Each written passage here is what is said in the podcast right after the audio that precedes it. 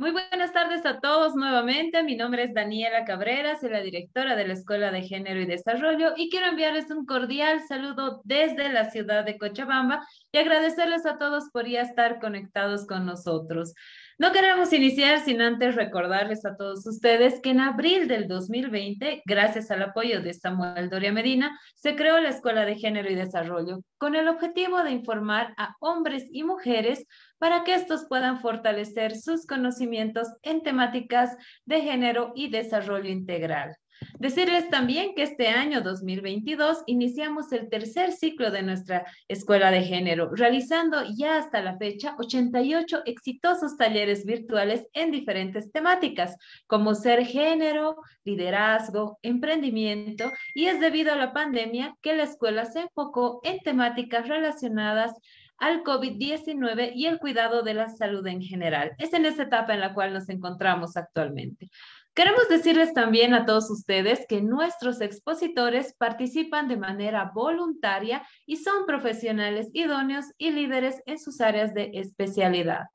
Decirles también que a lo largo de estos 88 talleres participaron más de 258 mil personas de diferentes departamentos de nuestro país, como también del extranjero. Comentarles también que contamos con más de 150 grupos de WhatsApp, que estoy segura que todos ustedes son parte de alguno de ellos. Decirles también que ya tenemos habilitado nuestro canal de Telegram, donde ustedes pueden conectarse también, formar parte de este grupo, donde ya tenemos más de 12 mil suscriptores Agradecemos también a nuestros más de 35 mil seguidores en nuestra página de Facebook, como también a todos los que ya están suscritos en nuestra página web. Somos más de 29 mil personas que ya estamos suscritas en nuestra página web. Decirles que por esto y mucho más, la Escuela de Género y Desarrollo es una de las plataformas virtuales con mayor audiencia en nuestro país y también con seguidores de otros países como ser Estados Unidos, España, Perú, México, Colombia, Ecuador, Argentina. Tenemos también gente que se conecta desde Nicaragua. Muchísimas gracias a todos ellos por ser parte de esta gran familia. Bueno, decirles que todos estos logros no serían una realidad sin la participación activa y consecuente de todos ustedes. Y sobre todo les agradecemos de corazón por el compromiso que tienen por confiar en este su espacio. Recordarles que todos los temas de los talleres los eligen cada uno de ustedes a, través de dos formas. La primera es la votación que habilitamos en nuestra página de Facebook, como también las sugerencias que les pedimos que nos puedan hacer llegar a través de los comentarios que nos dejan en los formularios de inscripción en cada uno de los talleres. Así que por favor les invitamos a participar y enviarnos sus sugerencias para los siguientes talleres. Hoy, como todos los días, reafirmamos nuestro compromiso de seguir trabajando porque estamos convencidos que con educación Bolivia puede. Muy buenas tardes a todos nuevamente. Bienvenidos a este taller número 89 de la Escuela de Género, donde vamos a hablar sobre un tema muy importante, como son las infecciones urinarias. Para esto hemos invitado a un especialista, él es cirujano urólogo, el doctor Abel Rojas. Bueno, lamentablemente hemos tenido un, percance con él ya en unos minutos él va a estar conectado con nosotros. Él ha sido llamado a una cirugía de emergencia y bueno, nos comentan que ya está por conectarse con nosotros. Así que vamos a pedirles por favor unos minutitos más de espera para iniciar con nuestro taller número 89 de la Escuela de Género. Pero primero, por favor, permítame eh, presentarles a Samuel Doria Medina, que ya está con nosotros. Sobre todo agradecerle por eh, confiar en nosotros y darnos este espacio para poder tener estos talleres tan importantes que estoy segura que ayudan a mucha gente a cuidar y mejorar su salud. Así que damos la bienvenida, por favor, a Samuel. Buenas tardes, Samuel. Bienvenido al taller número 89 de la Escuela de Género.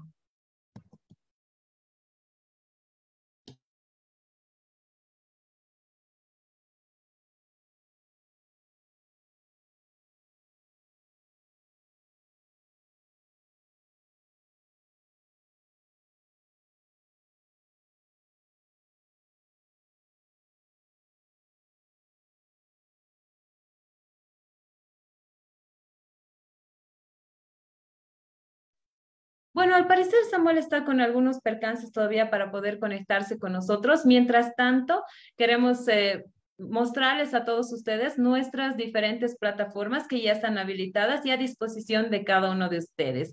Bueno, primero decirles que tenemos nuestra página web que es www.escueladegénero.org, donde ustedes van a poder encontrar mucha información, van a poder conocer la visión, la misión de nuestra escuela, también van a poder ver nuevamente algunos de los talleres que ha quedado tal vez no muy claro, pendiente, quieren volver a ver, quieren compartir, así que van a poder encontrar toda esta información en nuestra página web. También decirles que nuestros expositores nos dejan material complementario, nos dejan lecturas, libros, sus diapositivas también de cada exposición, artículos que ellos nos recomiendan, así que van a poder también ustedes poder ingresar a ello para poder descargar y así poder revisar esta información. Esperamos que les sea muy útil. Así que bueno, les invitamos a acompañarnos en nuestra página web también, les repito, www.escueladegénero.org. Asimismo, tenemos otra plataforma que está vigente ya para todos ustedes y a su entera disposición. Tenemos nuestra página de Facebook, que también estamos como escueladegénero.org. Ahí está Ahí está, perdón, Escuela de Género y Desarrollo más bien. Ahí estamos donde ustedes pueden encontrar mucha información, darle like también a nuestra página. Ya somos más de 35 mil personas que seguimos esta página. Van a poder, por ejemplo, ahí pueden ustedes ver, van a poder elegir el siguiente tema y mucha información que ustedes van a poder encontrar acerca de los talleres de la Escuela de Género. También decirles que tenemos a disposición de todos ustedes nuestra, eh, nuestra página de Instagram. Ahí está, van a poder encontrar también ustedes información exclusiva que tenemos para nuestra página de Instagram. También van a poder ver la foto grupal y seguirnos también en los estados. De la misma manera, tenemos también habilitado nuestro canal de YouTube, donde ustedes van a poder encontrar todos y cada uno de nuestros talleres, donde ustedes van a poder volver a ver, revisar esta información que ha sido presentada por todos nuestros expositores. Van a poder encontrar nuestros 88 talleres en audio y video, así que les invitamos también a que puedan acceder al mismo. Y por último, decirles que tenemos dos plataformas también virtuales habilitadas para todos ustedes, como es nuestro eh, canal ya en Spotify. Para si ustedes solamente quieren escuchar el audio de alguno de nuestros talleres, ya están habilitados también en Spotify.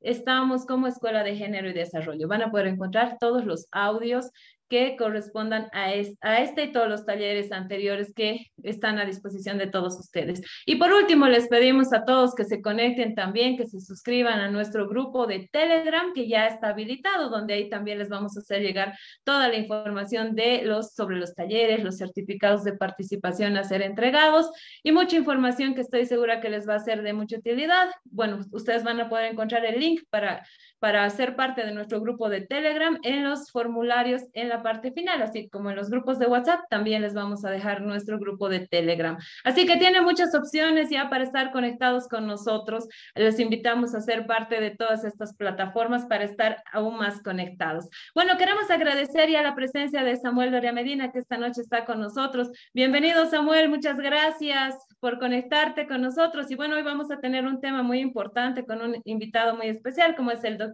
Abel Rojas, que va a hablar sobre las infecciones urinarias. Muchísimas gracias por estar con nosotros. Adelante, por favor. Muy buenas noches, eh, Daniela, y muy buenas noches a las miles de personas eh, que siguen eh, cada martes a la, a la, Escuela de Género. es, es interesante el tema este de las infecciones urinarias.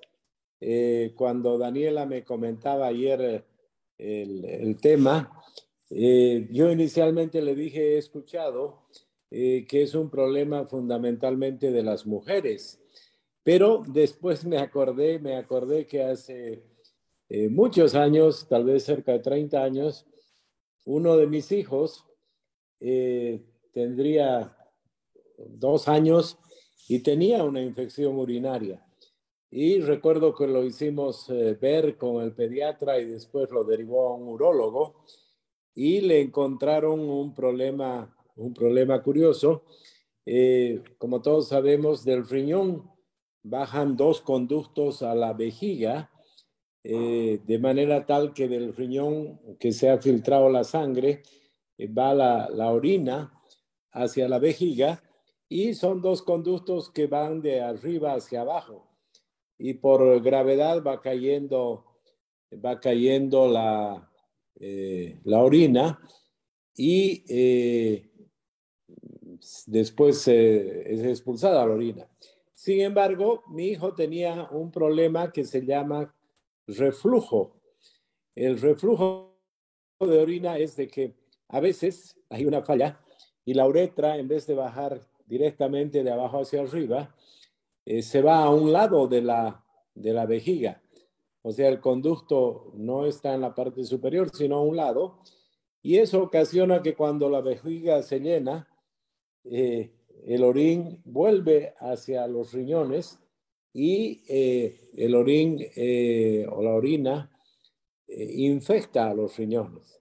Entonces, desde ese punto de vista, ese es un, un tema de que aparentemente cuando está muy, muy bien la uretra o el uréter, hay una especie de válvula para que la orina baja pero no vuelva a subir. Pero si está de lado, de costado, esa válvula no funciona bien y sube. Y es un tema complicado porque una infección urinaria puede destruir un riñón eh, y puede tener muchas complicaciones. En el caso de, mi hijo se detectó este tema cuando él tenía eh, dos años y inicialmente eh, dijeron los médicos le vamos a dar le vamos a dar un antibiótico y para ver si que con el crecimiento esto se regulariza. Y eh, le daban, recuerdo, Bactrin, que es un, un, antibiótico bastante fuerte, que tuvo consecuencias en mi hijo. Mi hijo era un niño que eh, por su peso, sus medidas, dicen que a los dos años uno tiene la mitad exactamente del, de la estatura que va a tener. Y mi hijo eh, decían que iba a ser un muchacho muy alto, que iba a medir un 85.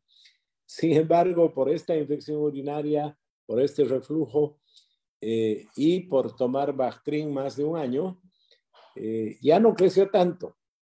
No me puedo quejar, él mide alrededor de unos 74, 75, pero después dijeron los médicos que si no hubiera tenido esa infección urinaria, él hubiera crecido eh, mucho más. Entonces, yo les cuento esta experiencia porque uno piensa que una infección urinaria es un tema muy simple, que se toma un antibiótico y se acabó, pero puede ser la manifestación de un problema más profundo, especialmente en menores, que sea esta clase de, reflujo, y que dice que es muy común, muy común entre, entre los niños, eh, y hay veces que se necesita una cirugía. Entonces, creo que el tema este de la, de la infección urinaria eh, muchas veces puede ser eh, una señal, una manifestación, un síntoma de algo mucho más profundo. Entonces, eh, sí, yo mismo corregí, le dije, tienes toda la razón, Daniela, no es solamente un tema de las, de las mujeres, sino también de los hombres.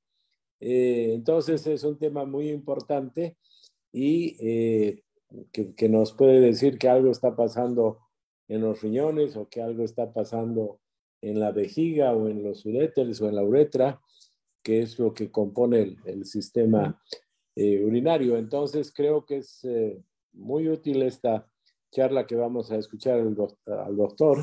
Eh, me, me, han comentado de que se ha atrasado porque tuvo una, una operación de emergencia porque es muy importante la puntualidad en estos temas digitales. Todos esperan y programan su tiempo, pero esperemos que ya haya terminado su cirugía y pueda estar con nosotros el doctor, que es una autoridad en la materia y nos pueda hablar del tema de las infecciones urinarias.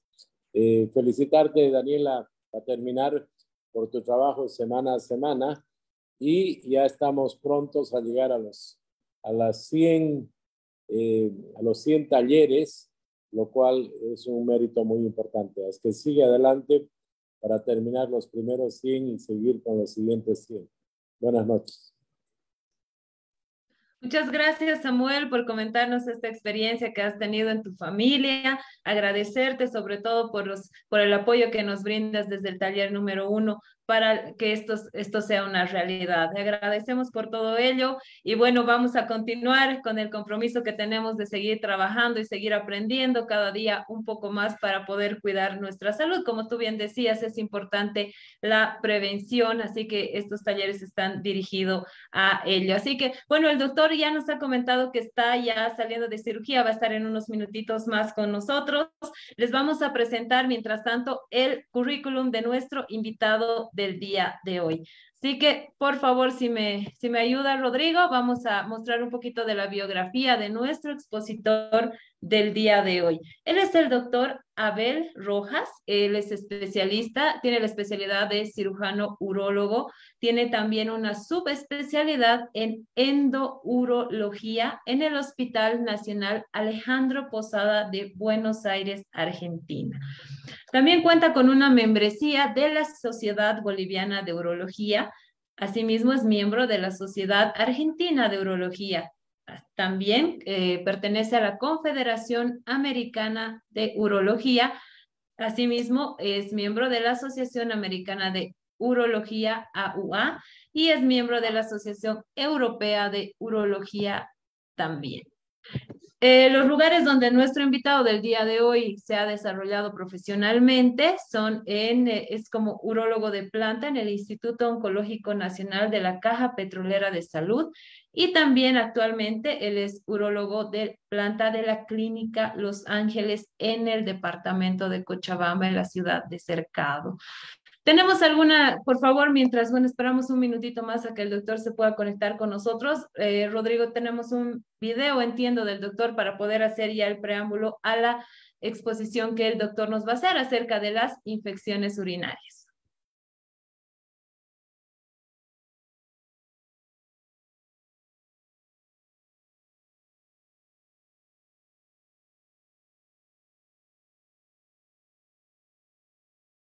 Nuevamente, por favor, Rodrigo, si nos puedes colaborar. Yo en esta cadena de...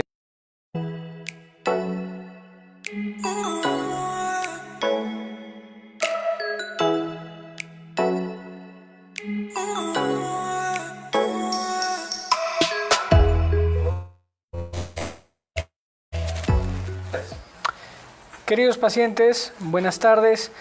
Nuevamente los acompaño en esta cadena de documentales que, estamos realizando ya rutinariamente. Soy el doctor Abel Rojas, urólogo de planta de la Clínica Los Ángeles. Vamos a comentar algo sobre la infección urinaria. La infección urinaria es la colonización de cualquier punto de la vía urinaria por gérmenes, ¿sí? generalmente bacterias. En personas jóvenes es mucho más común en las mujeres y en personas adultas casi es equiparable en mujeres y varones se caracteriza por tener la micción con dolor y con mucha frecuencia. En los casos limitados a una infección leve, lo que llamamos cistitis, y en aquellos casos que hay repercusión de todo el organismo puede acompañarse de un malestar general, tener fiebre muy alta, náuseas, vómitos, dolor abdominal. En ambos casos es importante investigar el origen de la infección para poder resolverlo y poder hacer un tratamiento adecuado.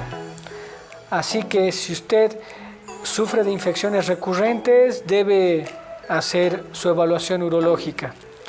Un saludo amigos, hasta pronto. Si desean conocer más sobre nuestro trabajo o tienen alguna inquietud sobre alguna enfermedad que padecen, en medicinasalud.com.bo. Un gusto, amigo.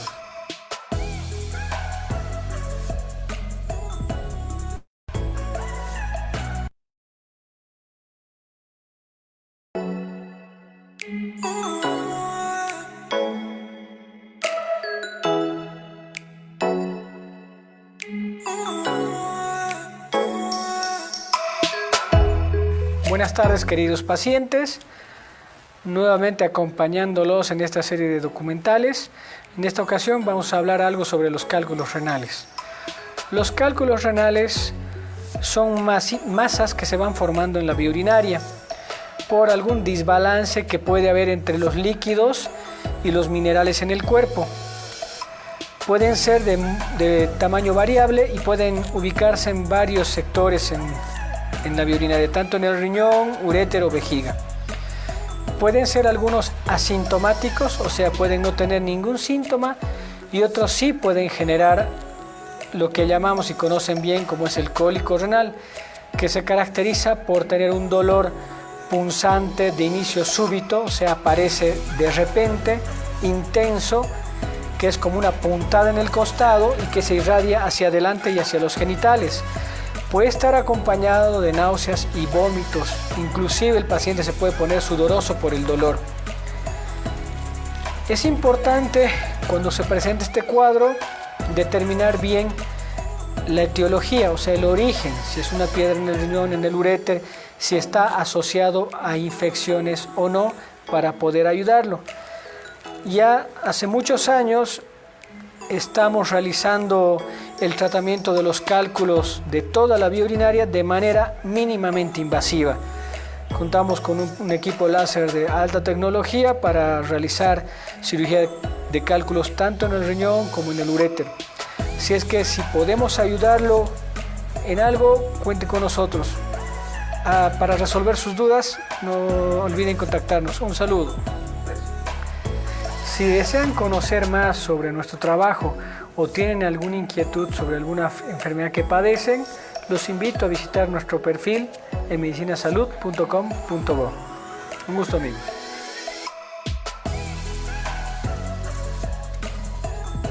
Bueno, muchísimas gracias a todos por la espera. Decirles que nuestro invitado del día de hoy ya está conectado con nosotros. Le agradecemos, doctor. Entendemos que ha tenido un inconveniente, que, una emergencia que ha tenido que atender. Sin embargo, le agradecemos. Somos más de 2.000 personas que ya en este momento estamos conectados. Bienvenido. Iniciamos, por favor. Muy buenas noches. Gracias.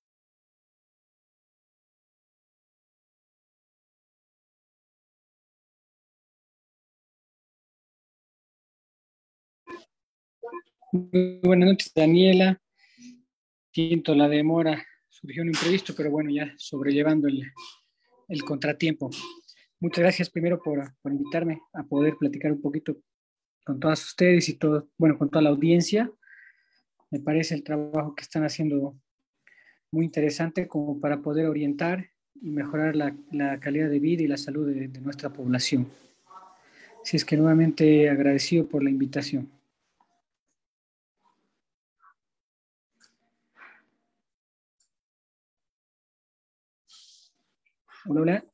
Los agradecidos somos nosotros, doctor, y bueno, estamos a la espera de poder aprender mucho más acerca de las infecciones urinarias el día de hoy con usted. Así que iniciamos, por favor. Buenas noches.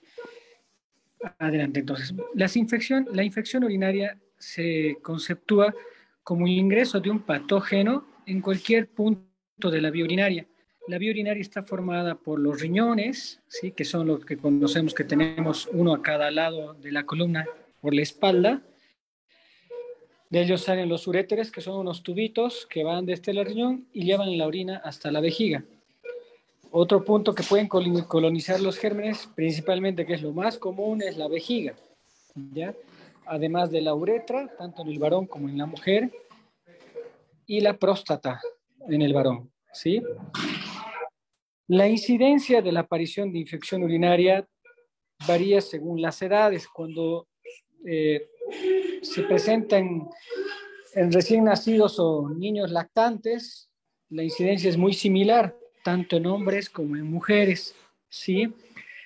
A medida que vamos creciendo, este, esta diferencia se va a favor de las mujeres, del sexo femenino, durante toda la edad joven, hasta, hasta un joven adulto. Y una vez que pasamos los 40 o 50 años, la incidencia entre hombres y mujeres más o menos se va equiparando. ¿Por qué? Porque en el varón eh, la próstata va creciendo, genera obstrucción y la obstrucción es una consecuencia o una, una causa que provoca la infección urinaria, la obstrucción de la salida de orina.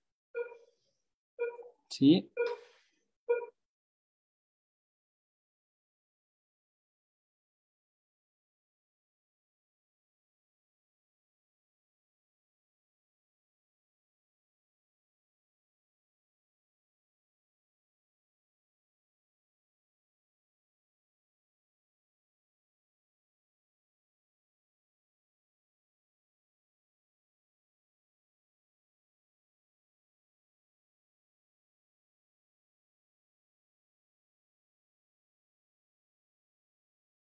Bueno, tenemos algún problema con el audio, doctor. Ahora, sí, sí se me cortó. Ahora Adelante, por favor. Bueno, entonces estábamos con que en el hombre la obstrucción genera la, la, la infección en la orina, ¿sí? ¿Por qué se provoca esto? En, pueden ser por problemas congénitos, secundarios a anomalías en la vía urinaria. Congénitos quiere decir desde el nacimiento y en algunos casos heredados. Problemas de obstrucción entre el riñón y el uréter, que se llama estenosis pieloureteral, que es muy común, ¿ya? Problemas de reflujo entre la vejiga y el uréter, que es una causa muy común de infecciones en los niños, ¿sí?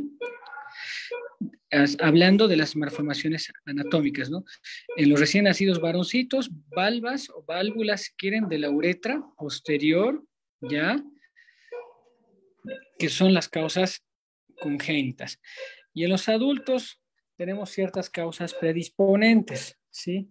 Como por ejemplo aquellas personas que toman poca ingesta de líquidos, ¿sí?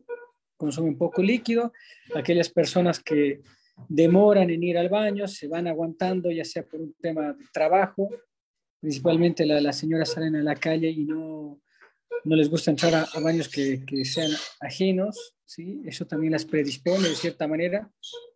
En la, orina hay gérmenes que cuando uno se aguanta el orinar pueden proliferar y generar una infección, ¿ya? Dentro de las de algunas de las, de las causas, ¿ya? Los gérmenes generalmente son enterobacterias. Las enterobacterias no es que a veces piensan que son bacterias que están en la materia fecal que han contaminado la vía urinaria. No es así, sino que son las que colonizan la zona y son las que más fácilmente ingresan a la vía urinaria.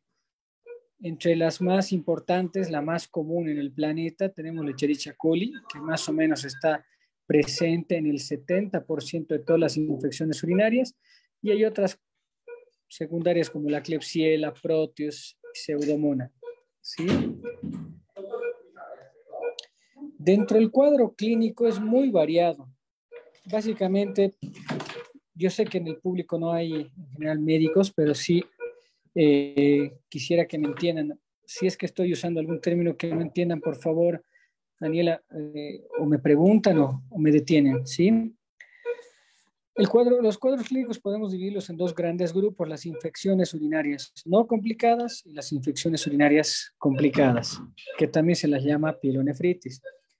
Las infecciones urinarias no complicadas son aquellas que se van a, se van a dar más localizadas en la vía urinaria inferior, vale decir, la vejiga, ¿sí? los cuadros que conocemos como cistitis. Normalmente no hay una afectación del organismo, normalmente no hay una fiebre alta, no hay un dolor abdominal, no hay náuseas, no hay vómitos, más es lo que ustedes conocen como cistitis, ganas de orinar seguido. ¿Sí? Es lo más, lo más común. Y el otro cuadro catalogado como infección urinaria complicada o pielonefritis, sí hay una infección, una afectación generalizada en el organismo. El paciente tiene un mal estado general, náuseas, vómitos, muchos tienen dolor en la zona lumbar, que es donde se alojan los riñones. Sí. Además, pueden estar asociados a las molestias de orinar seguido, como una cistitis. En algunos casos también pueden inclusive orinar con sangre. ¿Ya? El tratamiento, hablando de, de la infección urinaria secundaria a bacterias, se da con antibióticos.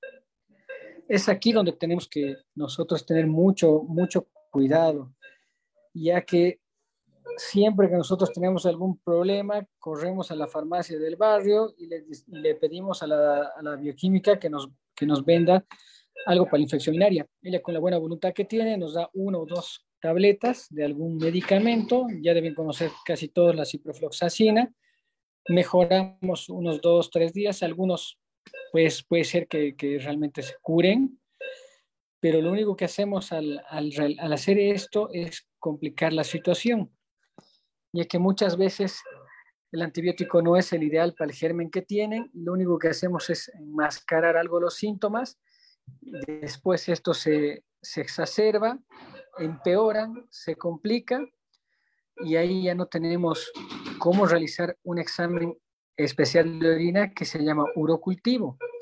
Este examen especial de orina que se llama urocultivo es el que nos denota con fidelidad, primero si hay infección o no hay infección, segundo nos dice qué germen es el que nos está ocasionando la infección y tercero nos indica qué antibióticos van a ser los adecuados para matar ese germen, ¿ya? Ahora, un examen común de orina nos puede orientar mucho acompañado de la clínica del paciente. Si tiene cuadro de cistitis con un examen general de orina, que no es lo mismo que un cultivo, el examen general de orina nos denota algunas células inflamatorias, la presencia de algunas bacterias. Sí, a veces nos puede orientar a una infección, pero lo único en el planeta que nos dice si hay infección o no es un cultivo. Pero es verdad, con la clínica y un examen general de orina común, que, eh, que en el laboratorio te lo procesan en 20 minutos, sí podríamos muchas veces iniciar tratamientos dejando el cultivo en proceso y ya medicando al paciente. ¿ya? Entonces, se han dado cuenta que dentro de los, fuera de la clínica del paciente, que ya les he comentado que se puede dividir en dos grupos, están los exámenes de apoyo. Dentro de estos, los laboratorios, principalmente el examen general de orina, que se está disponible casi en todos los laboratorios, incluso en, en zonas periféricas, en hospitales de primer nivel, ¿sí? o sea, las pequeñas, y el, el examen concluyente para denotar la infección en sí es el urocultivo. Es además bueno tener en cuenta realizar unas pruebas de función renal en los pacientes que tienen infecciones recurrentes, además de realizar siempre un estudio de imagen para descartar precisamente las posibles anormalidades que estén predisponiendo a la infección. Y otra causa muy, muy importante de infecciones es la presencia de cálculos en los riñones, ¿no? que a veces salen del riñón, migran, tapan el uréter, que es el conducto de salida de la orina del riñón, y provocan la infección. Así es que una ecografía es muy importante, es también hoy por hoy muy accesible. La mayor parte de, los barrios cuentan con un centro médico donde hay un ecografista y por lo menos nos puede orientar a ver anormalidades mayores en los riñones. Así es que el examen de orina y la ecografía son muy útiles en aquellos pacientes que tienen infecciones recurrentes. Es bueno también ver cómo está principalmente la función renal.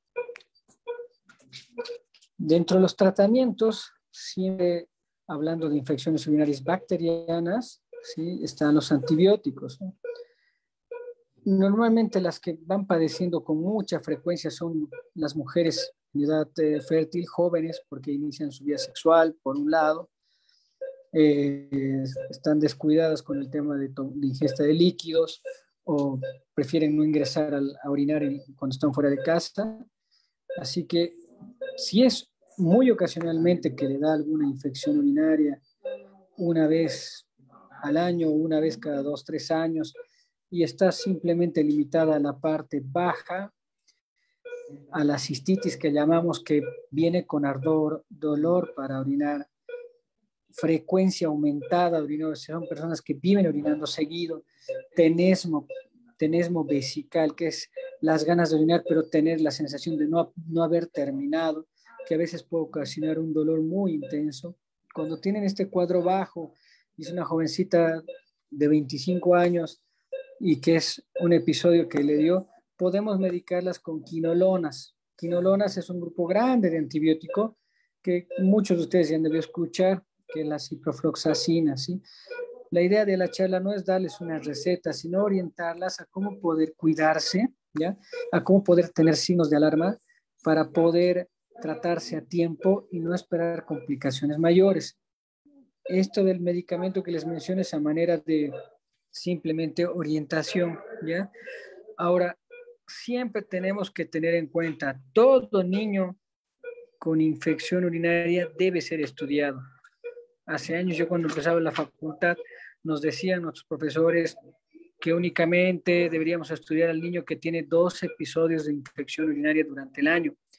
pero la realidad es que se ha demostrado que en ellos una infección urinaria febril, o sea, una infección urinaria complicada, puede dejar cicatrices con daño renal. Así es que todo niño con un episodio de infección urinaria debe ser estudiado. Y sospechar también en todo lactante recién nacido, menos de, de dos años, que tiene fiebre de origen inexplicable, que no es el pulmón, no es la garganta, no es, no es que tiene una diarrea, siempre ver de estudiar la infección urinaria, porque en ellos no nos van a decir que le arde ni le duele para orinar y simplemente se puede manifestar con fiebre, ser el único signo la fiebre, ¿no? Obviamente, y esto sí tiene, involucra un, deterioro en el desarrollo del, lactante. Entonces, siempre estudiar en los, en los niños, siempre estudiar en todo lactante menos de, dos años que no tenga causa de fiebre. Siempre estudiar en el embarazo. Las mujeres embarazadas están predispuestas también a la infección por un tema de cambio hormonal. Siempre estudiar una embarazada porque si hay una infección urinaria que progresa, puede desencadenar un parto prematuro. Siempre estudiar a un paciente diabético. Todo diabético debe ser estudiado y siempre estudiar además a todos los pacientes mayores de 60 años. Son pacientes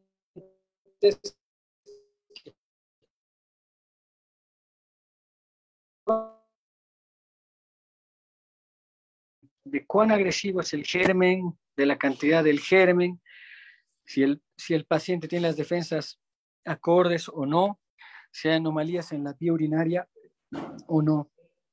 Todos son factores a tomar en cuenta ¿ya? para el seguimiento y el manejo de cada infección urinaria. ¿ya? Y obviamente si encontramos anormalidad en un paciente en la vía urinaria, por ejemplo, por cálculos, mientras no se resuelvan los cálculos, van a tener infecciones urinarias. Si es que siempre se debe resolver el, factor de origen. Ahora, los que tienen problemas congénitos, la estenosis pieloureteral congénita, que casi siempre nos damos cuenta entre los 7 y 10 añitos, que es cuando los niños pegan el estirón y empiezan a presentar problemas, ¿ya? Y en algunos casos ya en la edad adulta también. Si, si es a causa de esto, se debe resolver la estenosis pieloureteral congénita, ¿ya? Eh, dentro de lo que podemos comentar además, de que las personas que tengan más de tres episodios de infecciones urinarias por año se las cataloga como infecciones urinarias recurrentes y que tienen total indicación de estudio o aquellas que tengan más de dos infecciones durante el transcurso de seis meses. ¿sí? Así es el, el, eh, el esquema, por lo menos que quisiera que ustedes tengan en mente para no cometer imprudencias como automedicarse y para ver la mejor manera de cuidarse, ¿ya? Además, asociados a todos los factores que les comenté, el estreñimiento predispone a la infección urinaria, o sea que se debe mejorar el estreñimiento. Aquellas personas que son estreñidas con mucha frecuencia son las que tienen mayor índice de, infecciones urinarias. Muchas veces se da en los niños y también se da en los adultos. Ese es un factor. Aquellas personas, eh, mujeres de sexo, mujeres ya, que tengan infecciones genitales recurrentes, también son las que están mayor predispuestas a tener infecciones urinarias. ¿sí? Así es que todos esos, esos cuadros deben ser eh, previamente controlados, porque si no cambiamos esto, van a persistir las infecciones urinarias. Y una infección urinaria a veces no le damos la importancia necesaria, pensamos que solo es la cistitis, pero la infección urinaria en algunos casos puede, puede los gérmenes invadir la sangre y provocar una sepsis. La sepsis es el grado mayor de infección que existe y es mortal. Pueden hacer una urosepsis y el paciente puede terminar en terapia intensiva, intubado y con complicaciones realmente serias. ¿sí? Así que a tomar en cuenta todos estos datos. he querido expresar de una manera sencilla lo más, lo más que pudiese servirles para orientarlos. Ahora estoy abierto a sus preguntas, a escuchar los que inquietudes tienen para poder orientarlos. Queremos agradecer la participación, la presencia de nuestro invitado de lujo que tenemos el día de hoy, el doctor Abel Rojas, que está conectado con nosotros.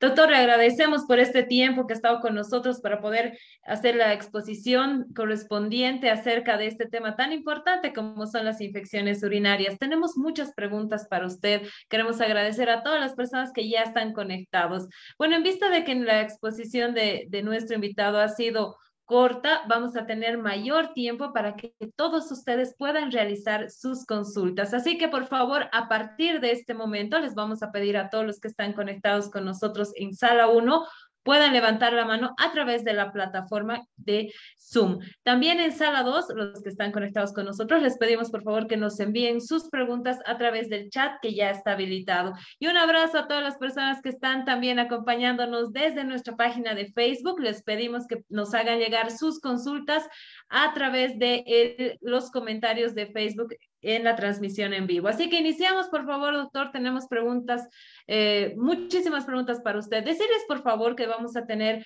un minuto para que ustedes puedan realizar su consulta y un minuto para que nuestro invitado pueda responder la misma para poder dar mayor tiempo para que más personas puedan participar. Vamos a pedir, por favor, que puedan prender sus cámaras para realizar la consulta. Tenemos a Karen Pinto. Adelante, por favor, Karen, con su consulta. Buenas noches, bienvenida. ¿Desde dónde nos acompaña? Eh, buenas noches, eh, desde Cochabamba, por favor. Eh, ¿Cuál es su nombre completo? Disculpe, por favor. Henry Cárdenas y agradecer por, por los talleres y los conocimientos del doctor. Bueno, yo tengo una pequeña que tiene infecciones urinarias recurrentes, ya tiene 8 años y por lo menos a lo que yo he visto son más de 10 o, o 20, tal vez que puedo exagerar en ese sentido de infecciones urinarias recurrentes. Al, a la fecha ahora estamos con, una, eh, con un tratamiento de urobaxón y eh, adrocef por 90 días por ese tema de la, como profilaxis por la infección. Entonces, eh, un poquito me preocupa si esto nos va a ayudar en sentido de, que vaya mejorando este tema.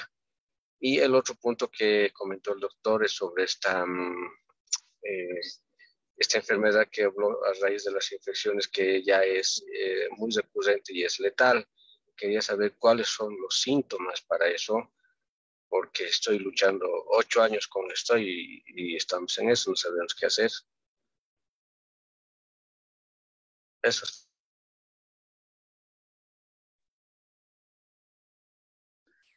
Muchas gracias por tu consulta. Ahí está el doctor. Adelante, doctor, por favor. ¿Me escuchan? Sí, doctor. Ahora sí lo escuchamos. Adelante.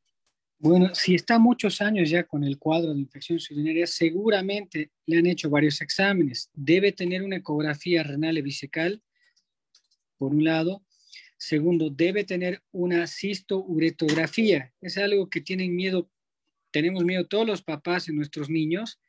Es un estudio invasivo, pero realmente es muy necesario, porque a veces una ecografía es normal y únicamente vemos anormalidades con este examen de cistouretografía, que consiste en poner una sondita a la vejiga del, del niño, del bebé, ¿sí?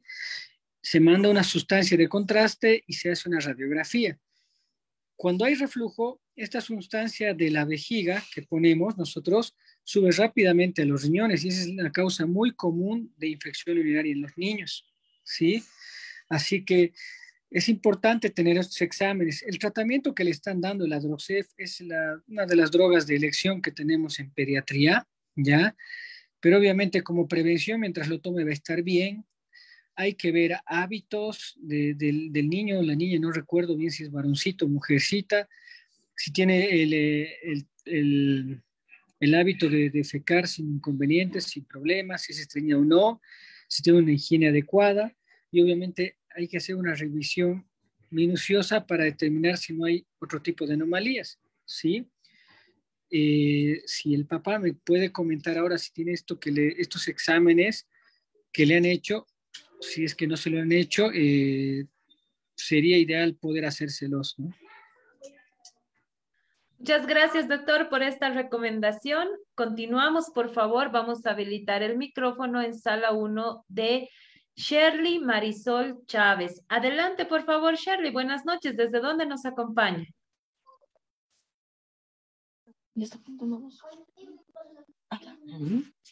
Shirley Marisol Chávez, por favor, ¿está lista para realizar su consulta? Bueno, al parecer Shirley está con algunos problemas. Vamos a habilitar el micrófono de Evelyn Laura Javier Oros. Adelante, por favor, Evelyn. Buenas noches. ¿Desde dónde nos acompaña? Buenas noches, soy de la ciudad de Cochabamba. Mi pregunta para el doctor es, ¿cómo puedo tratar de la infección urinaria? Como dicen otros dicen que podemos tratarlo con, con manzanilla, o sea, algo así. ¿Es necesario hacer eso o tenemos que hacer otro tratamiento?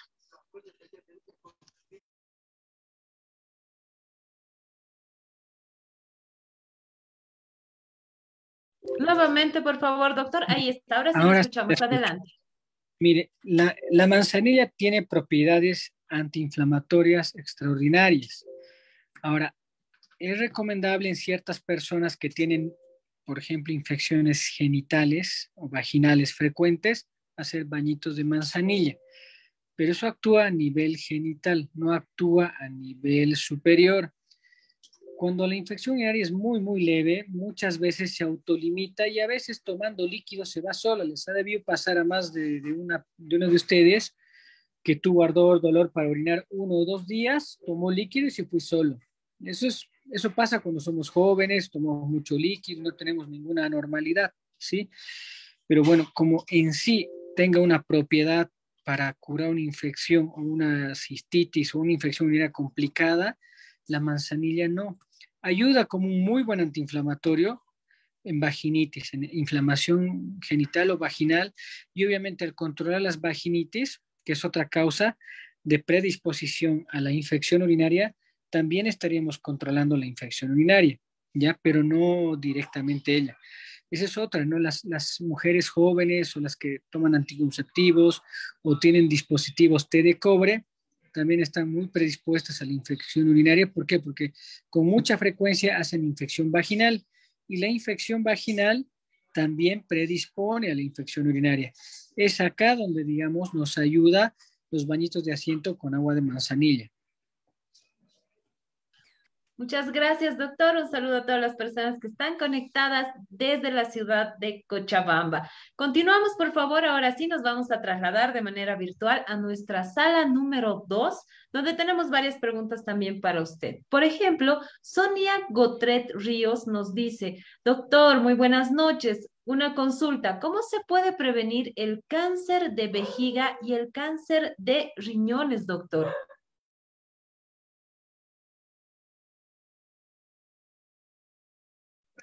El cáncer de vejiga, primero, tiene factores predisponentes. El principal es el tabaquismo y el segundo, una infección por un parásito vesical que felizmente no tenemos en América, que sí hay en África y en Asia, ¿ya? Pero el principal factor para el cáncer de vejiga es el tabaquismo. Ahora, se están estudiando plataformas genéticas que tengan que ver con el cáncer de vejiga. No es porque usted come grasa, no es porque usted come dulce, que le va a dar un cáncer de vejiga. También está relacionado con las personas que, trabajan en casas de tinturas de textiles, con anilinas, cuando están muy expuestas, ¿no? Hay cierta predisposición igual que el tabaquismo. Así es que cuidarse si están en exposición laboral, por ejemplo, usar máscaras adecuadas, no estar en contacto directo, ¿ya? Eh, no tener el hábito del tabaquismo es lo que de cierta manera te cuida, pero a veces puede ser una persona muy, muy cuidada, que no fuma, no tiene ningún factor predisponente y tener un cáncer de vejiga. Hay en menor medida otra, otro factor que predispone al cáncer de vejiga muy, muy, muy, muy poco porcentaje son las sondas o catéteres crónicos. Tenemos abuelitos o gente que de joven tuvo un accidente, quedó en silla de ruedas y está con sonda para orinar toda la vida. En este tipo de personas con cierta frecuencia se puede ver también un cáncer de vejiga, si es que en estos una forma de prevenir es que no tengan una sonda permanente, sino que sea un cateterismo intermitente. Eso es sobre el cáncer de vejiga. Y el cáncer de riñón, hay un grupo de pacientes que tiene cierta predisposición familiar y cierta predisposición genética ahí no podemos hacer mucho, ¿ya? Pero después no hay una relación estrecha en el riñón, en el riñón con agentes externos. Se habla algo del tabaquismo y obviamente muchos antioxidantes, pero no es nada concluyente que te diga lo mismo, que porque comes dulce o picante te va a dar cáncer de riñón. Lo que es recomendable es ante signos de alarma como orinar sangre, que es uno de los principales signos de un cáncer de vejiga o un cáncer de riñón, se hagan los estudios. Muchas veces uno orina sangre y lo primero que hace es ir a la farmacia y comprar antibióticos pensando que es una infección urinaria. Y muchas veces no lo es y realmente son tumores, ¿no? Y estamos todo el tiempo comprando antibióticos en la farmacia. Así es que ante el signo que tengamos de orinar con sangre, mínimamente hay que hacer una ecografía, ¿ya? Y, y como, te, como te comenté, no son, no hay eh, un factor directamente relacionado en el cáncer de riñón. En la vejiga el tabaquismo, básicamente, y la exposición a tinturas de anilinas. ¿Sí? Muchas gracias, doctor. Continuamos, por favor. Continuamos en sala 2. Belén Tascón nos dice, ¿Cómo prevenir las infecciones urinarias en adultos mayores, doctor, que además tienen poca movilidad o que están utilizando actualmente pañales para adultos? ¿Cuál sería la recomendación, doctor? Hay una variante ahí entre el hombre y la mujer. En la mujer, después de los 50 años, la mayoría ya deja de menstruar y ya no tiene estrógenos.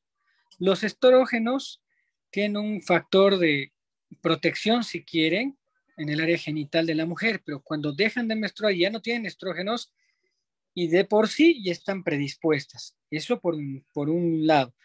Por otro lado, todas las mujeres, inclusive las que nunca han tenido hijos, están predispuestas a que los tejidos, por la falta de estrógenos y por la edad, se vayan deslizando o aflojando, en algunas más y en algunas menos. A veces hay prolapsos importantes en la mujer, lo que llaman descensos de vejiga, que hacen bultos en el área de la vagina, que también es otro factor predisponente. O sea, hay que tratar de reparar esto. Cuando son pacientes muy, muy mayores, hay algunas prótesis de silicona que se pueden colocar en el área genital de la mujer para suspender estos, estos descensos de vejiga y ayudan, ¿ya? Eso en la mujer. Obviamente los hábitos comunes para ambos evitar el estreñimiento, la ingesta abundante de líquidos en el día y, obviamente mm, no deben aguantarse las ganas de orinar, pero muchas veces tenemos abuelitos postrados en cama. En el caso del varón, estar seguros que no tengan obstrucción por la próstata, uno. Siempre de la misma manera insistirles con la ingesta de líquido en el día para que en la noche duerman tranquilos y eh, cada, cada tres, cuatro horitas insinuarles si no quieren ir al baño o ponerles la chatita para estimular de cierta manera a que hagan, a, que hagan pis, ¿no? También eh, ver el tema del estreñimiento. Yo a los pacientes que tienen infecciones recurrentes eh, les dejo, por ejemplo, eh, yogur con probióticos. Está demostrado que mejora la flora, digestiva, la flora intestinal, y de cierta manera mejora el estreñimiento y de cierta manera mejora también el patrón de infecciones, de la recurrencia, por un lado. Por otro lado, el urobaxón, que comentó un señor hace un momento, realmente no es de poco uso, no, no tiene gran, gran utilidad, ¿ya? Pero también está descrito, ¿no? Eh, la ingesta de líquidos, el no aguantarse, en las, en las señoras tratar de siempre estar con ropita de algodón y en las mujeres postradas en cama tener una buena higiene genital. También el arándano ha demostrado un una buena protección. Hoy por hoy en nuestro mercado, toda Bolivia, tenemos extracto de arándano en jugo hay frutos en mermelada y también ya hay comprimidos asociados a vitamina C, probióticos. Así es que el arándano ayuda mucho. Hay casos particulares, muy particulares, como por ejemplo aquel diabético, un abuelito diabético postrado en cama, o alguien que está con sonda permanente, que tiene infecciones persistentes, complicadas. La complicada, acordémonos que es con fiebre, ¿no? En esos pacientes, en ocasiones les damos cierto tipo de antibióticos como para prevenir en dosis bajitas la, infección urinaria, ¿ya? Y algo muy importante que, no les comenté, las personas después de los 40, 50 años, básicamente 50, más en mujeres que en varones, tienen bacteriuria asintomática. ¿Qué quiere decir? Que tienen bacterias, tienen gérmenes. Le vamos a hacer un cultivo de orina y van a salir gérmenes. Tienen bacteriuria asintomática. Asintomática quiere decir que no tienen ningún síntoma, no les arde, no les duele para orinar, orinan muy cómodos, no tienen fiebre, ni náuseas, ni vómitos, pero porque le pareció, porque sintió que la orina tal vez tenía mal olor, hizo un examen de orina y salió germen. A veces nosotros mismos nos complicamos la existencia, ¿no? Y vamos, vamos haciendo exámenes generales de orina todo el tiempo y en estas condiciones, principalmente en la tercera edad, es muy común encontrar gérmenes y solo se deben tratar cuando hay ah, alguna anomalía mayor de por medio o algún factor eh, que baje las defensas, como la diabetes, alguien que esté son con sonda y con fiebre, etcétera, ¿sí? Entonces tenemos el, el, el arándano, el yogur con probióticos, la ingesta de líquidos y el no aguantarse las ganas de orinar, que son los factores más importantes para tratar de prevenir las infecciones. Muchas gracias, doctor, por esta recomendación tan importante para evitar las infecciones urinarias. Continuamos, por favor. Nos llega una pregunta también desde nuestra sala número dos, donde nos dice Karina Caracara. Ella nos dice, buenas noches, doctor. ¿Una infección urinaria en mujeres o en varones puede provocar esterilidad, doctor? ¿Y por qué? Directamente no está relacionado con la esterilidad, ¿ya? La infección urinaria.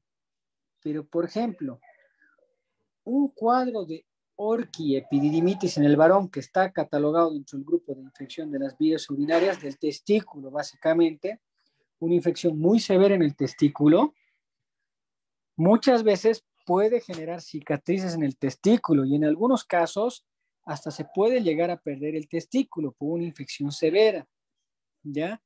En este caso, si afecta a los dos testículos en el varón, estaríamos hablando de infertilidad, pero en la mujer directamente no, ¿ya? Hay otro punto también que con esto quiero aclarar. La infección urinaria no es una enfermedad de transmisión sexual, no es que, que te contagió tu pareja, ¿sí?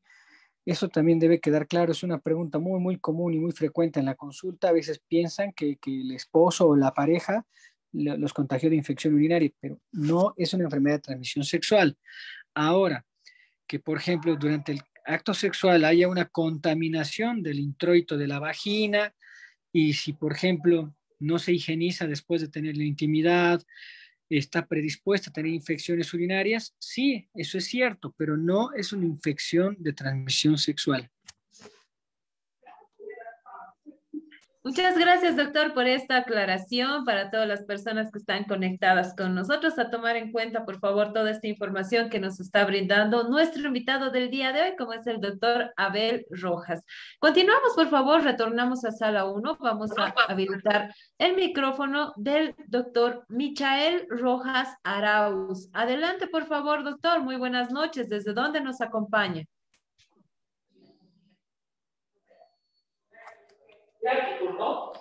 Nuevamente, por favor, el doctor. Ahí está. Adelante, doctor. Buenas noches. ¿Desde dónde nos acompaña? Buenas noches. Desde Santa Cruz. Adelante con su consulta. Bienvenido. Quería hacerle una consulta al doctor. Lo que pasa es que tengo una niña que hace unas dos semanas atrás estuvo con una infección urinaria y con síntomas de fiebre, náuseas, este, cólicos. Y aparte de eso, se le hizo un examen de orina y salía que tenía infección, decía ahí Perdón, ¿qué edad tiene la niña? Seis años. ¿Ya? Decía que los leucocitos estaban entre 12 y 14 y tenía abundantes bacterias. Entonces, el médico sugirió de que se le haga este, un nuevo examen de orina. Digo, perdón, que se le empiece un nuevo tratamiento con otro antibiótico, creo que es el Bacterol, algo así. Y, este, y se le empezó el tratamiento y luego de cinco días se vuelve a hacer el examen de orina y se, se volvió a hacer, pasaron el, pasó el tiempo, se le hizo el tratamiento y nuevamente la infección seguía con abundantes bacterias y leucocitos de 10 a 12. Entonces nos hicimos un, un, cultivo.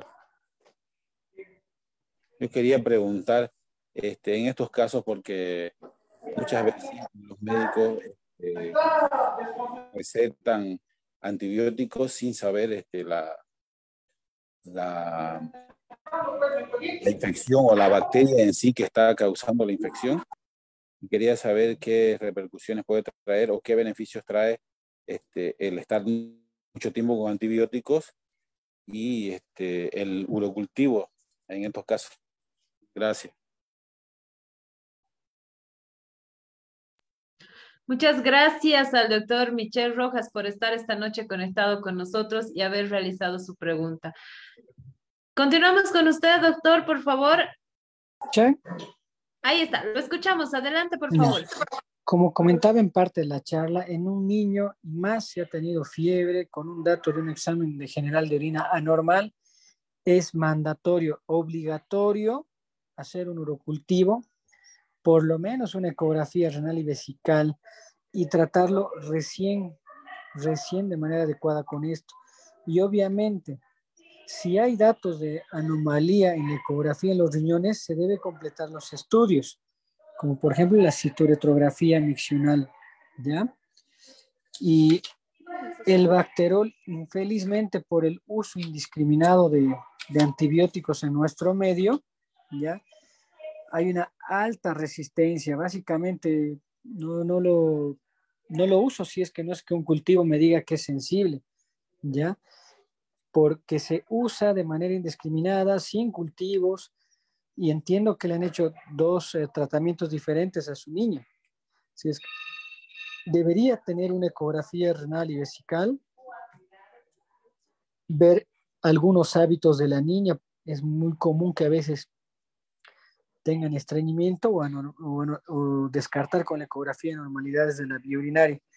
Y obviamente cosas que la van a ayudar ¿sí? que le van a ayudar son eh, insistirle a que tome más líquidos durante el día, los papás llevarla a la taza y al baño, hacerle orinar cada 3, 4 horas, aunque ella no tenga ganas ese momento, cada 3, 4 horitas es lo normal, es el tiempo normal en el que deberíamos vaciar, vaciar eh, la vejiga, ¿no?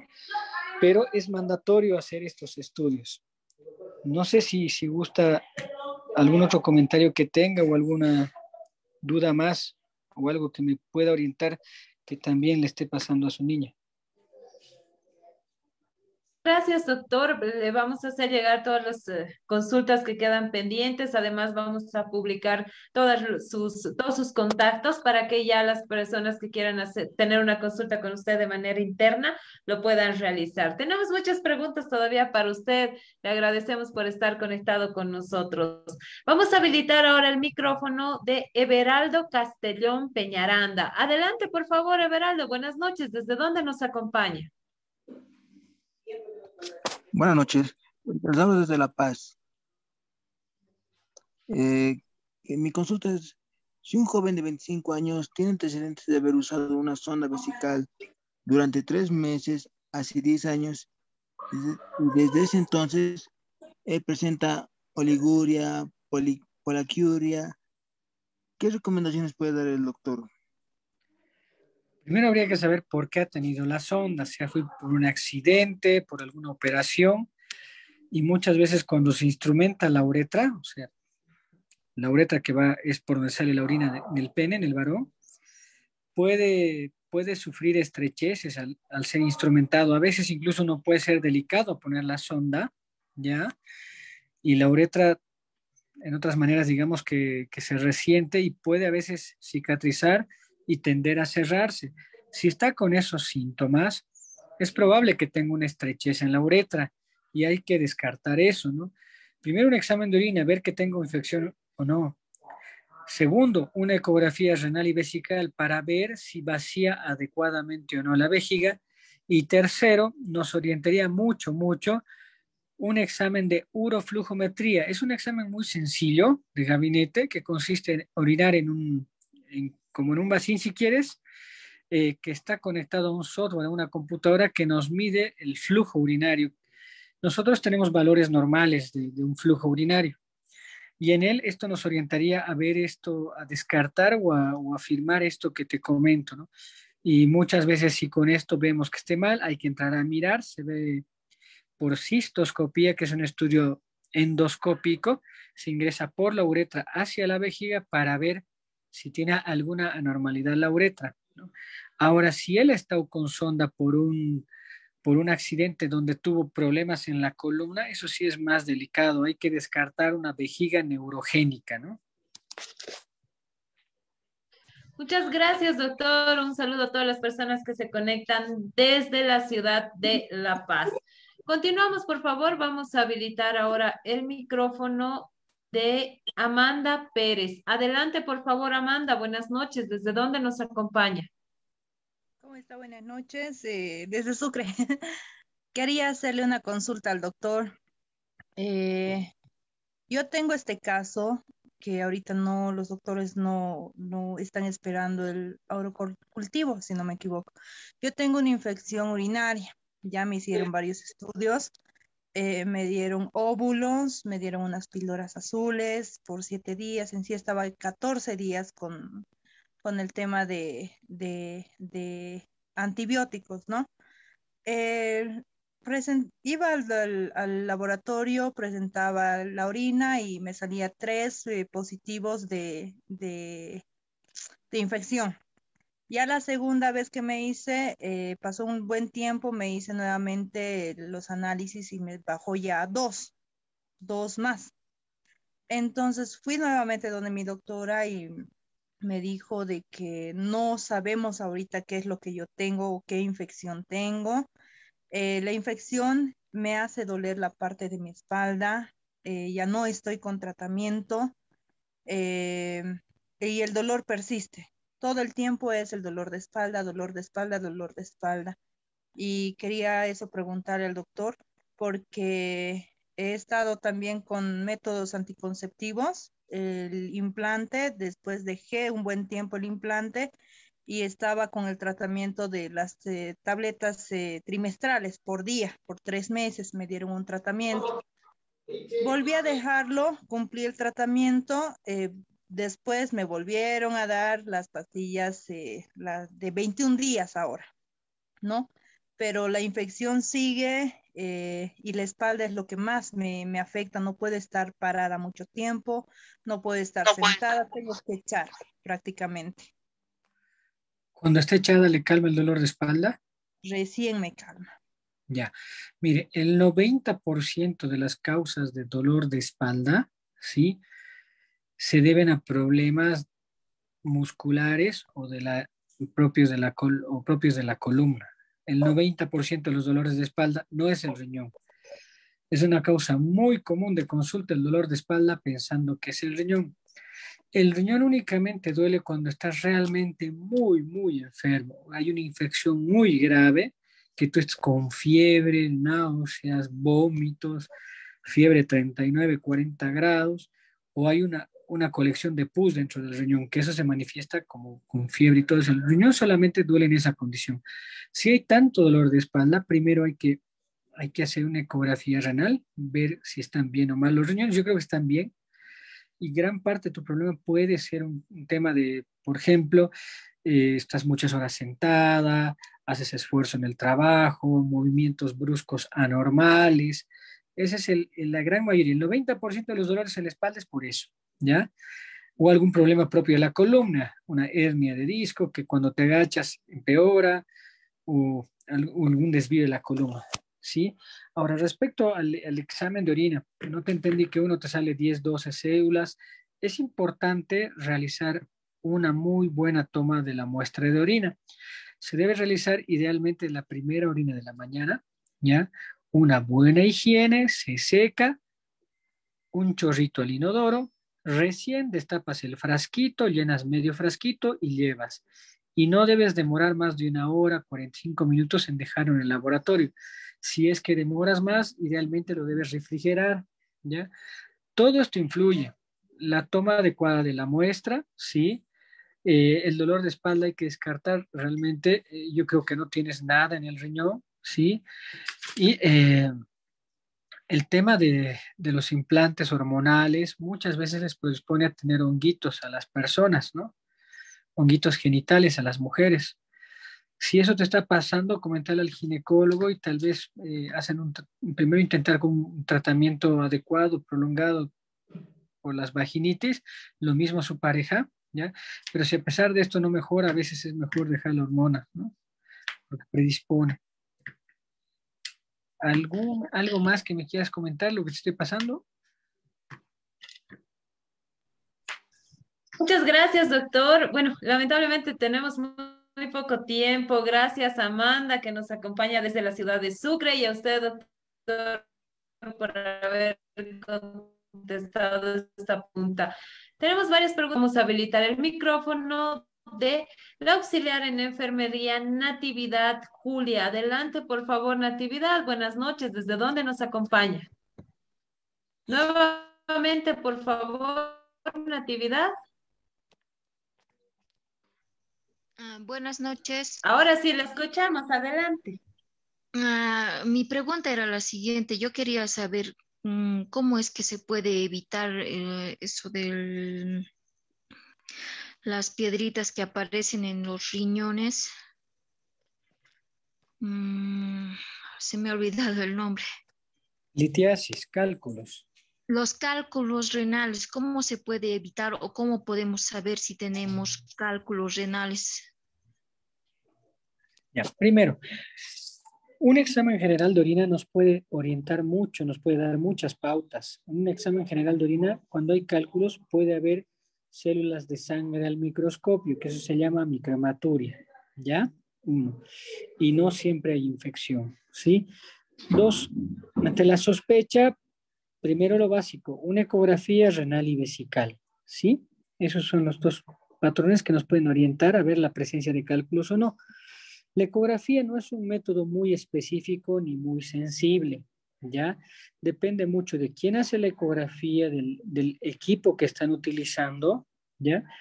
Para orientarnos. Cuando muchas veces son que te describen en las ecografías arenillas o microcálculos, casi te podría decir con certeza que nunca hay cálculos. Casi siempre hay confusión con las arterias y venas chiquititas del riñón, ¿ya? Y el estudio ideal para descartar fidedignamente cálculos se llama urotomografía. Es una tomografía simple que no necesita contraste, ¿no? Pero esto ante la alta sospecha o cuando en la ecografía ya tengamos cálculos, eso nos ayuda a definir el tratamiento inclusive, ¿ya? Ahora, la, la forma de prevenir los cálculos. Mucho tiene que ver los hábitos que tiene uno en la alimentación. Por ejemplo, la gente que consume mucha sal, la que consume mucha carne, principalmente carne roja, la gente que consume mucha gaseosa, está directamente relacionado con la formación de piedras, ¿sí? Así es que, y también la poca ingesta de líquidos.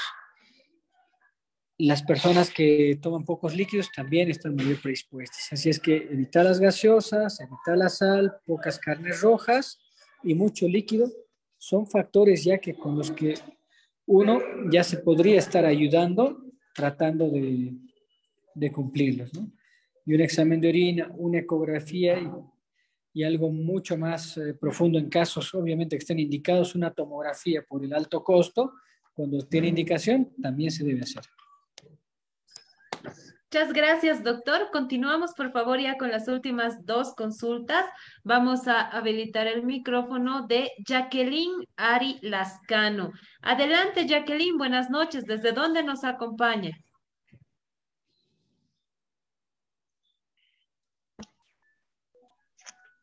Hola, buenas noches. Eh, yo les hablo de aquí, de Potosí, la ciudad. Eh, mi consulta sería de hace un mes aproximadamente entré al hospital con diagnóstico de enclampsia. Y tuve a mi bebé por mediante cesárea y por lo que entré con eclampsia me insertaron una cantidad de medicamentos, una cantidad fuerte. Y después ya de un tiempo cuando me dieron de alta del hospital, eh, tuve el dolor de, en la vejiga, un dolor fuerte que no me podía ni parar. Eh, y mi orina era con espuma, amarilla y con un olor muy fuerte. Fui a hacerme análisis de orina y me salió en mi análisis de laboratorio eh, un exceso de leucocitos que daba positivo a infección urinaria, pero en mi examen de cultivo me salió que no tenía ni un tipo de infección. Fui a hacerme una eh, ecografía de riñón y, de mi vejiga y me salió también negativo para infección urinaria. Eh, ¿Por qué me puede causar ese síntomas, doctor? ¿Será el, exceso, el exceso de medicación que me dieron? Ya, mira, primero puede tener que ver también la toma de la muestra. A veces hay contaminación, no tomamos adecuadamente la muestra y pueden haber células inflamatorias. Uno. Dos, si has estado con ese cuadro es bastante severo, muy delicado y a veces están con sonda, les ponen sonda para orinar, una sonda vesical. A veces estos cuadros pueden predisponer ciertamente a generar inflamación, pero no desarrollan los gérmenes para generar una infección urinaria. Y ahora, eh, nunca es suficiente. Hay mucha gente que porque huele mal la orina, la ve muy oscura o la ve con espuma, piensa que es una infección o alguna otra enfermedad. No son, no son ninguna fuente fidedigna de, de diagnóstico. Así es que como tú mismo me has comentado, te han hecho el examen de orina que tenía 10, 12 leucocitos y tu cultivo es negativo, ¿ya? Así que yo te sugeriría, si hay dolores y molestias, tu ecografía es normal, algún analgésico eventualmente, si duele, y si está todo en orden no hay datos mayores de fiebre ni malestar mayor, repetite un examen común de orina, si todo está en orden, tal vez en un mes un examen común, pero tomando adecuadamente la muestra, sin demorar para llegar al laboratorio. Así que eh, eso es lo que te recomendaría. El que tenga espuma, el que tenga el color amarillo fuerte o, pensemos que tiene muy mal olor, es demasiado subjetivo. ¿ya? A veces eh, la primera hora de la mañana eh, ya no nos pone mal porque es concentrada y eso es lo normal. Como en la noche dormimos, la orina va a ser más concentrada y por ende en la mañana va a ser más amarilla y más fuerte, ¿sí? Así es que no es lo suficiente como para decirte que tengas infección. Si no hay ningún malestar mayor, repetite en un mes un examen de orina, ten los hábitos sanos de tomar líquido en el día, no aguantarte las ganas de orinar, ¿ya? Y también ve si no tienes eh, flujo vaginal. Básicamente eso. Muchas gracias, doctor. Ya continuamos con la última pregunta. Por favor, estamos llegando al final de nuestro taller. Vamos a habilitar el micrófono.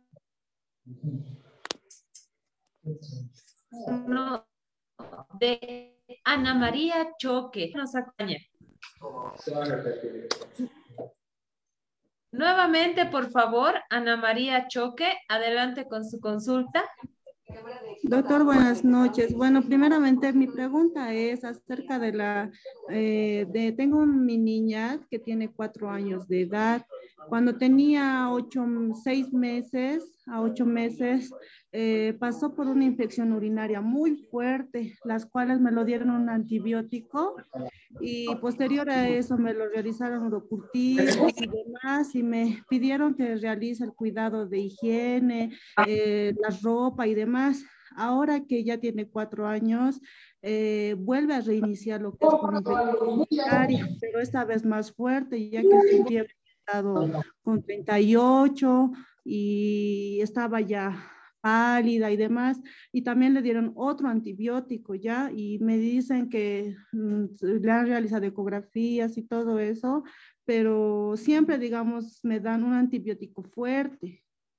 Con eso, claro, sé de la infección, pero yo quisiera preguntarle, doctor, si al ponerle tanto antibiótico dañaría en algo sus riñoncitos, ya que de aquí a tres a cuatro meses tengo una ecografía en, eh, a nivel de los riñones.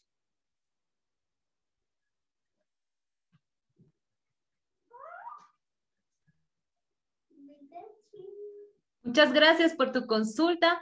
Ana María, ya está el doctor nuevamente conectado. Ahí está, adelante por favor, doctor. Es una niña de cuatro años y realmente es a la que más debemos prestar atención porque es muy chiquita y los cuadros de infecciones febriles pueden repercutir en la salud del riñón. Necesito un examen físico muy, muy minucioso, ver que no tenga ninguna normalidad, ¿ya? Uno. Dos, necesito una cisturetrografía seguro, ya que es un estudio de rayos X muy especial y eh, la ecografía me dice que es normal. Con esto podríamos orientarla mejor. Obviamente apoyando todo esto están las medidas de prevención, como el tomar mucho líquido, insistirle a la mamá, llevarla al baño y sentarla en la taza cada 3, 4 horas como para que orine, prevenir que no sea estreñida, ¿sí? Y eh, tener también cierto cuidado con, con, la ropa interior, ropa interior de algodón, que a veces la ropa de interior de sintéticos genera humedad y eso de cierta manera puede predisponer también ¿no? A, las infecciones. Pero sí necesita realmente ser evaluada. ¿no? Por lo pronto, como tiene tus antecedentes, debería también eh, ver el pediatra que le está viendo, mantenerla en profilaxis antibiótica continua. Hay muchos antibióticos que en dosis bajitas no dañan los riñones, ¿ya? Hay algunos antibióticos sí que pueden de cierta manera provocar toxicidad en el riñón, pero muchos que no. Normalmente son los que se usan para como dosis de prevención. Las dosis de prevención son muy bajas, ¿ya? Y con un seguimiento adecuado no tendría que tener mayor problema. Pero sí necesita completar los estudios que le comento, señora. Muchas gracias, doctor. Queremos agradecer a todas las personas que han participado en esta noche, sobre todo a usted por estar presente esta noche. Entendemos que, que ha tenido un percance, una cirugía que, de emergencia que ha tenido. Sin embargo, doctor, de verdad, a nombre de las más de 5 mil personas que se han inscrito y han participado el día de hoy en nuestro taller del 89 de la Escuela de Género, le agradecemos por haber estado esta noche con nosotros nosotros. Por favor, sus últimas recomendaciones.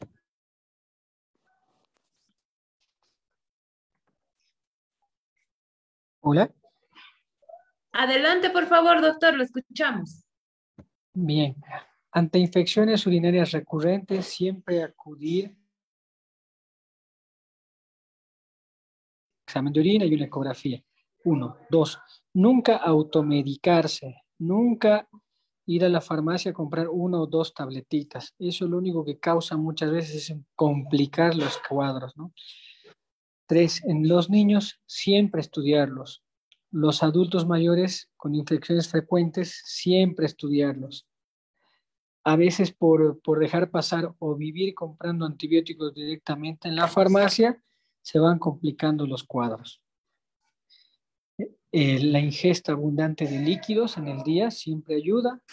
No aguantarse las ganas de orinar. A veces eso es, eh, las personas piensan que es antigénico un baño fuera de la casa. Muchas veces puede serlo, pero es peor a veces aguantarse.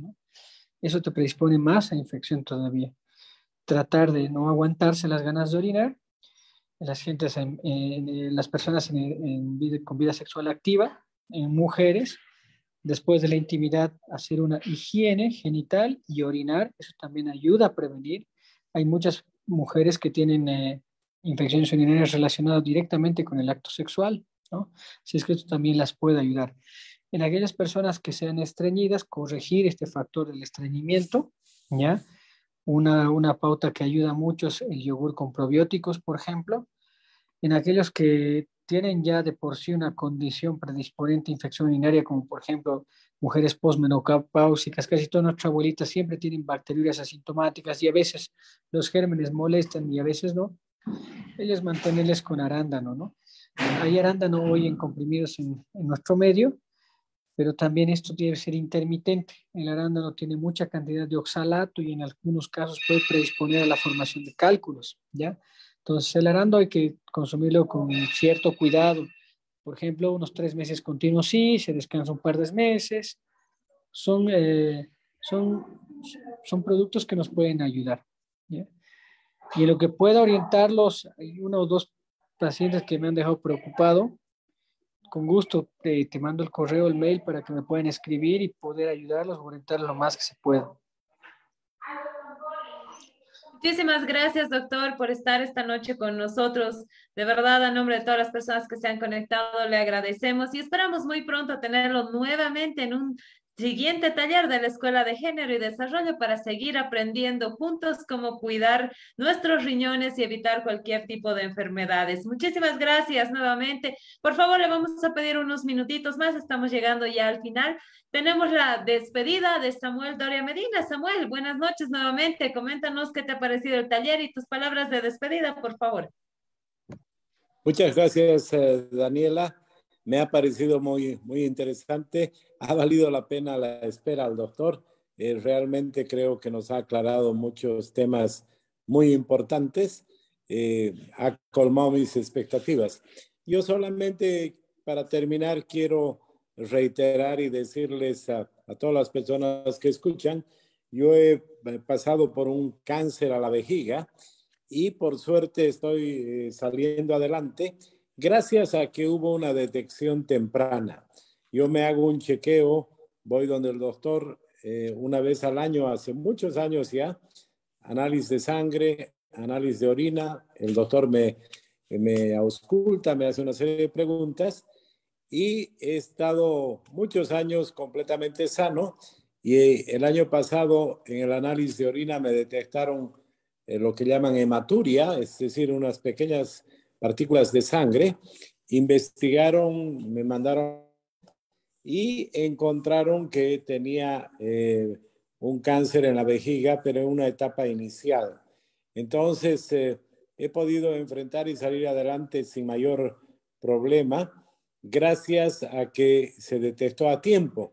Entonces, mi recomendación a todas las personas que escuchan, eh, van a ahorrar mucho dinero, muchos dolores y muchos problemas si una vez al año van donde su doctor, eh, se hacen sacar un análisis de sangre, de orina y que él vea los resultados y si hay algún problema, eh, puedan avanzar con el especialista y, parar la enfermedad a tiempo.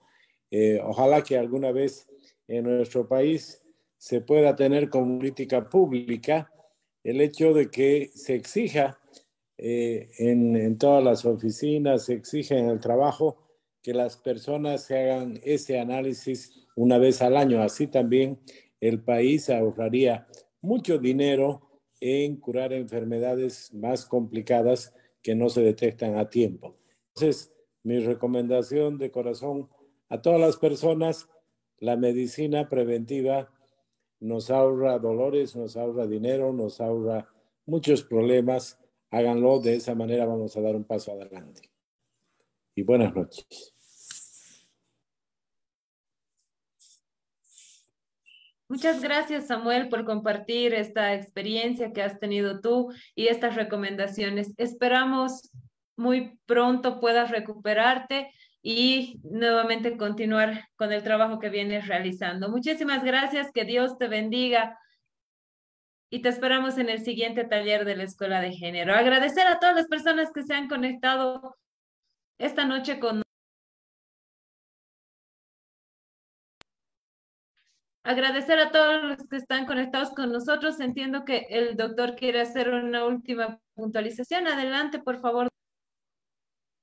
Simplemente, simplemente agradecer la invitación.